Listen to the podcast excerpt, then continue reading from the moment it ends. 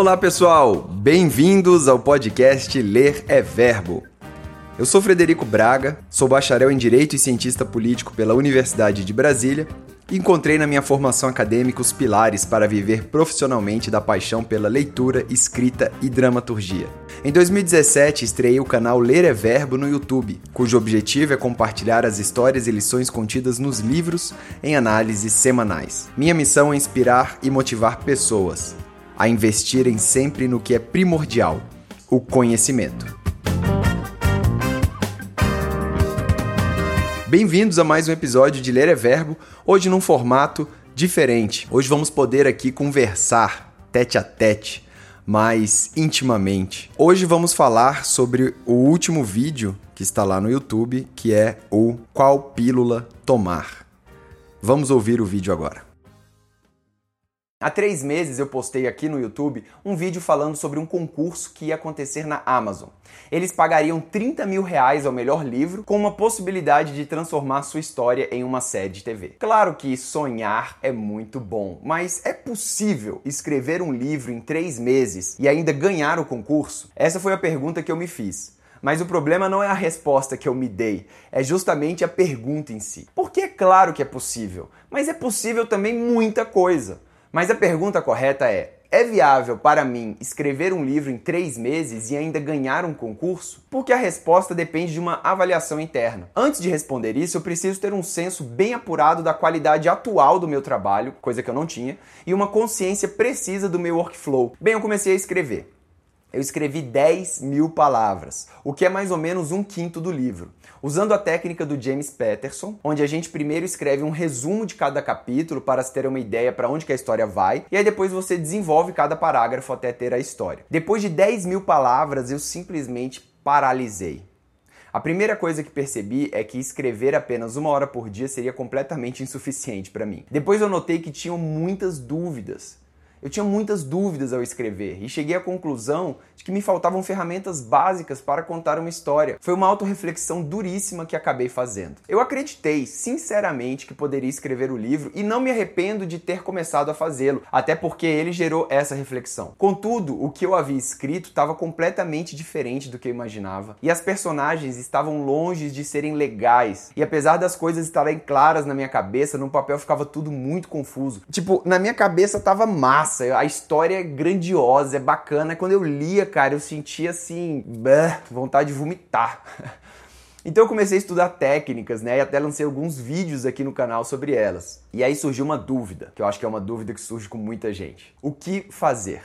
Continuar a escrever e lançar o livro ou parar tudo e voltar aos estudos? Devo fazer coisas e colocá-las no mundo, mesmo que não estejam ótimas, ou devo me esmerar para fazer o excelente, mesmo que não faça muitas coisas?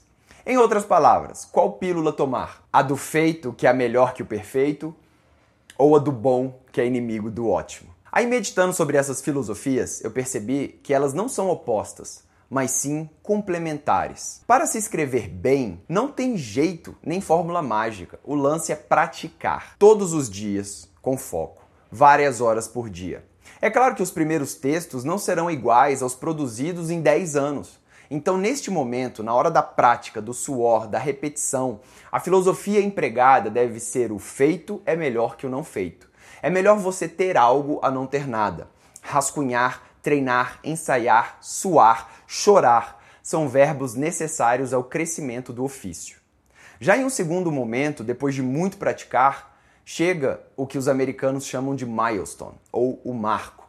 É aquele divisor de águas da carreira. É, no meu caso, um livro, o livro. Neste segundo momento, o livro feito não é melhor do que o não feito, porque o bom é inimigo do ótimo.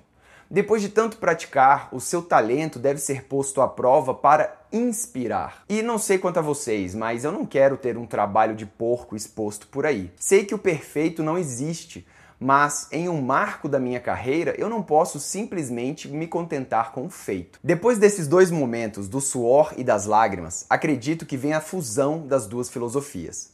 Depois de tanto praticar e de se esforçar na busca do ótimo, a pessoa fica tão proficiente em algo que ela consegue fazer um ótimo trabalho sem perceber que está trabalhando duro. Aí sim, nesse momento, mas só aí, que o feito é amigo do ótimo. Quando há maestria, quando o mestre inspira ao criar, quando a filosofia emana da própria pessoa e a criatividade expressa do sujeito é uma conexão direta com o próprio fluxo do universo. Mas até lá, até lá é muito som e muita fúria. Por isso paralisei. Eu percebi que me faltava o básico: treino. Em três meses, eu não conseguiria entregar um livro que eu me orgulhasse. Mas agora que percebi isso, voltei a escrever com foco e vigor, pois sei o que preciso fazer. Preciso praticar, pois só assim estarei preparado para fazer um ótimo trabalho no próximo milestone da minha carreira.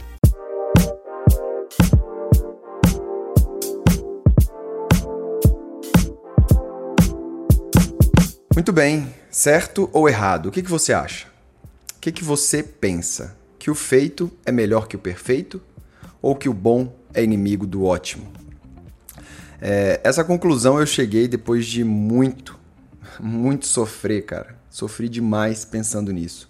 Porque quando você se propõe a fazer um projeto grande, né, um projeto importante para você, você quer realmente ver esse projeto terminado. E eu acho que tem essa necessidade nos tempos que a gente vive em fazer as coisas, né? Você vê no YouTube muitas pessoas falando nos vídeos que o feito é melhor que o perfeito, que o feito é melhor que o não feito. Mas aí a gente acaba caindo é, naquele ponto, né? É, e aquele trabalho que a gente está desenvolvendo? Qual o legado que a gente quer deixar? Porque eu vejo muita gente fazendo esse trabalho de porco, né, cara? Que assim, você vai fazer um trabalho, faça o trabalho bem feito, né? Se esforce para fazer o trabalho. Então, se você acha que o feito é melhor que o perfeito, tenha esse mindset de iniciante, de, de praticante, de estou aqui para aprender e vou dar o meu melhor, né? Então, o feito é melhor que o perfeito, não é fazer de qualquer jeito, é dar o melhor. Agora, chega naqueles momentos que você precisa realmente deixar a sua marca no mundo, deixar um legado, aí o bom é inimigo do ótimo, cara. Porque o que tá bom não tá ótimo. E você deve se esforçar, você tem que se esforçar para poder entregar algo melhor, né? É, e o que a gente vê é que na prática a, as pessoas é, não percebem que essas filosofias não são opostas, elas são complementares, porque o feito é melhor que o perfeito é importante sim nesse momento inicial da sua vida, onde você está treinando, onde você está aprendendo a fazer as coisas. É, então, por exemplo, no meu caso, é, cara, 30 mil reais para você escrever um livro, né? É um concurso. Ele, você não está pago já 30 mil reais. Você foi, foi oferecido a você a possibilidade de ganhar 30 mil reais, mas você tem que concorrer com outras pessoas. Então, assim, se você não está com a sua prática em dia, se você não está certo do seu ofício, vai ser muito difícil você ganhar. E, e outra, é, você vai colocar algo lá para as pessoas lerem, para as pessoas verem que é, é, a sua reputação, né? a sua vida ali que está em jogo. Se você quer realmente é, tornar-se algo, um escritor ou qualquer outra coisa, né? Eu falo muito do escritor é porque eu uso muito meu exemplo aqui. Mas se você quer realmente tornar, uh, se profissionalizar em algo, é, você tem que ter muito cuidado com o que você coloca no mundo. Você tem que ter muito respeito com as outras pessoas que estão consumindo o seu produto também. Né? Então, nesse caso, é, o feito é melhor que perfeito é importante para você aprender o seu ofício, para você afiar as suas técnicas, as suas habilidades. Então, tem muita gente que, cara, faz isso todo dia, saca? Então, por exemplo, eu escrevo todos os dias, eu vou escrever todos os dias, vou dar o meu melhor escrevendo, vou correr atrás, vou pesquisar. É igual jogar bola, cara, é igual fazer qualquer outra coisa da sua vida. Você tem que dar o seu melhor todos os dias. Ali você vai aprendendo. Só que chega um momento em que a prática, né, é, ela, você já começa a dominar a técnica. Você já começa, você já sabe dedilhar um violão, mas você ainda não sabe a música. E aí chega o momento de você começar a inspirar através da sua técnica, emocionar. Você usa a técnica a seu favor, a favor do que você quer comunicar. E na, nesse momento que você quer inspirar as pessoas, você tem que. Aí sim, você tem que usar a técnica a seu favor e você não pode parar no bom. Ah, tá bom, vou mandar. Não, tem que estar tá excelente, tem que estar tá ótimo. Porque nesse momento você está usando a sua técnica a seu favor. E é importante que você é, saiba é, fazer isso e, e, ter consciência do que é o ótimo para você. Porque aí também você também não pode nunca publicar algo, nunca fazer algo, porque você não tem um parâmetro do que é excelente ou do que é bom e, e do que é ótimo. Né? Então são, são passos sutis e, e, eu, eu acredito que existe um terceiro momento, que eu até falei no vídeo, desse desenvolvimento, que é quando você é, domina completamente a técnica e você é, já consegue fazer algo, é, o feito é amigo do ótimo, ou seja, você já vive aquilo.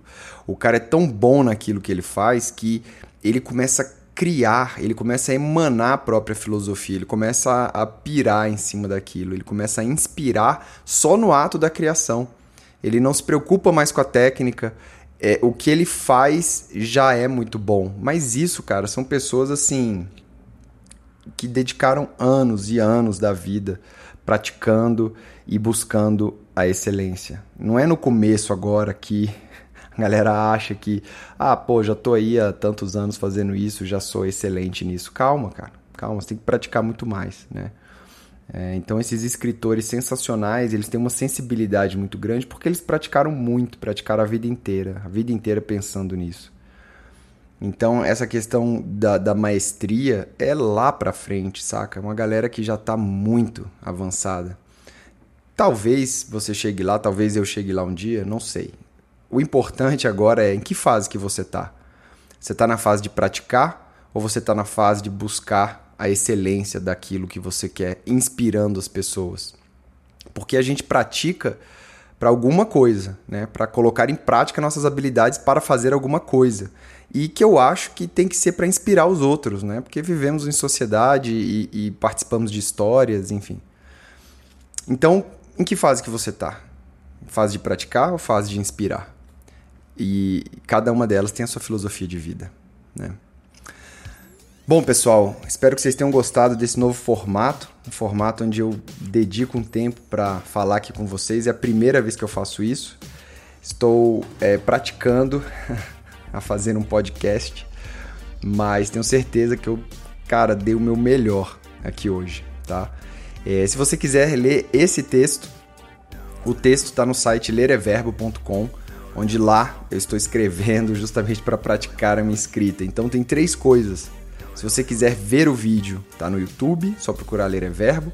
Aqui você está ouvindo o podcast. E se você quiser ler o texto, lereverbo.com. Beleza? Muito obrigado aí pela paciência. Espero que você tenha gostado. Até a próxima. Um abraço e boa sorte. Valeu.